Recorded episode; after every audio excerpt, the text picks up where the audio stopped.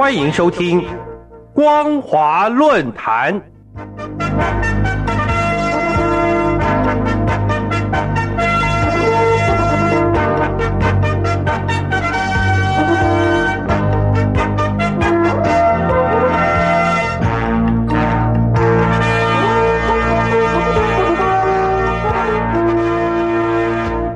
各位听众朋友们，大家晚安，欢迎收听本节的光华论坛，我是张宁。我们今天要谈论的主题是：真有那么严重吗？最近大陆官方再出重拳，对游戏内容加大力度管制，就连知名的电商京东也不得不在九月二号，在他们的使用管理平台上，也就是金麦上面贴出公告。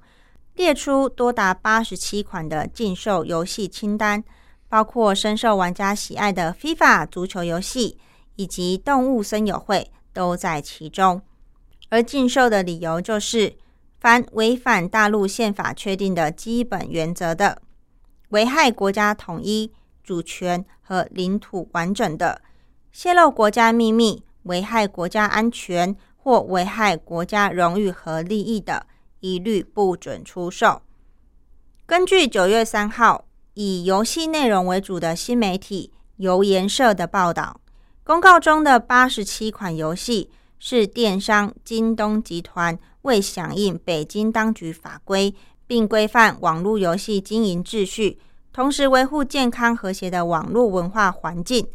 所以依据《中华人民共和国治安管理处理法》。还有全国人民代表大会常务委员关于维护互联网的安全决定等相关的法规规定，这八十七款游戏未能通过审批，所以在京东商城禁止贩售。禁售讯息披露后，迅速发酵，不仅让大陆许多玩家看傻了眼，认为玩个游戏就会影响到国安，未免也太大惊小怪。甚至有些网友还引用前台湾领导人陈水扁的经典名言：“有那么严重吗？”来苦手挖苦中共当局的想象力也太丰富了吧！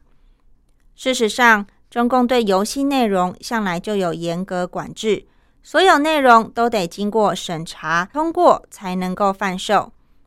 这次禁售名单虽然有很多游戏都是因为涉及枪支、暴力。色情等争议内容，而没有获得大陆广电总局的放行。不过，名单中的《动物森友会》《超级马里奥创作家二》《FIFA 足球赛》系列等老少咸宜的休闲游戏，却让大陆许多网友简直要崩溃，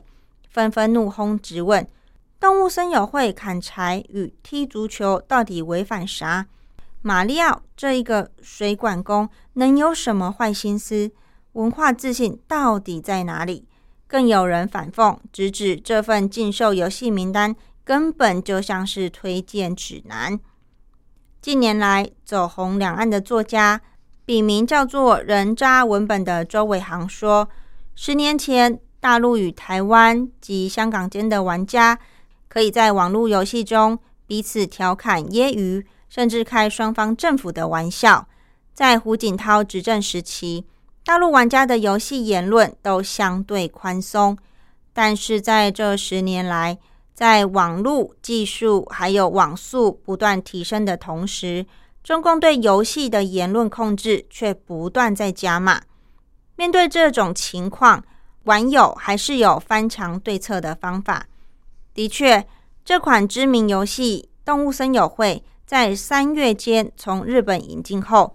因为可以让玩家自由编辑、设计人物的造型啊、背景等等，而且还能全球连线，与台湾、香港、日本、韩国、新加坡还有欧美各国玩家相互较劲，甚至也可以就时下热门的国际关注焦点，例如新冠疫情、美国从阿富汗撤军、东京奥运会等议题上表达自己的观点还有期望。所以游戏立刻爆红，受到玩家的喜爱。在二零二一年六月三十号前，就已创下全球三千三百八十九万套的高销售量。但由于大陆一些网友借此游戏大酸特酸中共防治新冠疫情的种种状况，让北京当局十分不悦，大动作下令禁玩动物森友会以外，也要宁可错杀一万，绝不放过一个，禁止任何可以联网的电子游戏。让大陆玩家不能全球同服，也就是大陆电玩不准开设全球伺服器，这等于对大陆玩家进行电玩封墙，诶，只能关起门来在内地和自己玩。不仅如此，规范中也要求玩家要实名登记，同时任何电玩呢不得有自由编辑的功能，游戏中也不准出现僵尸、末日、瘟疫。等影射当前状况的情节。这次京东禁售的八十七款游戏，中共声称有些营运中存在较大的国安风险。这看似冠冕堂皇，却又令人难以置信的言辞，正如数名“你想要我的小猫咪”的大陆网友忍不住在网络留言抱怨说：“文化自信不是把别人的文化全禁了，只留自己的。”就能真正自信。他也酸一个游戏就让国安受到损害，看来大陆国家的安保也真脆弱啊！绝大部分的大陆网友也都认为，只要涉及色情、暴力、赌博还有毒品有关的游戏，确实会强害人民身心，特别是正在成长的青少年，更是不宜接触。当然要严打。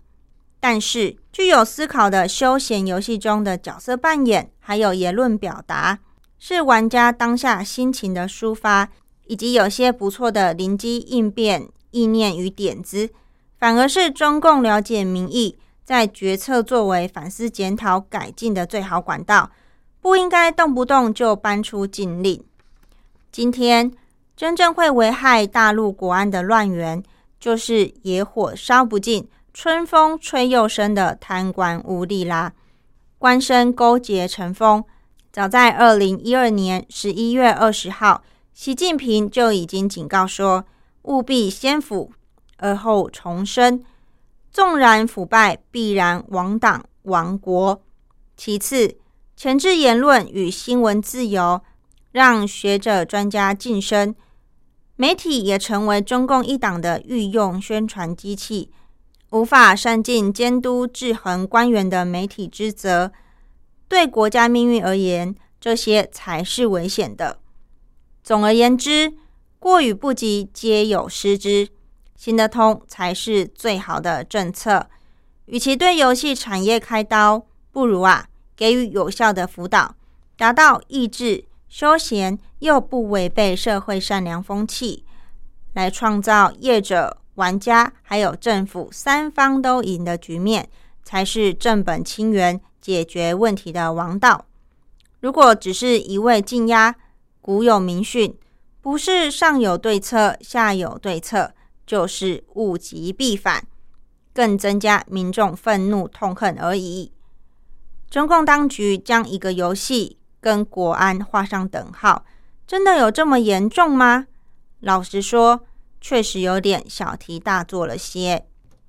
感谢您收听这节的光华论坛，我是张宁，我们再会。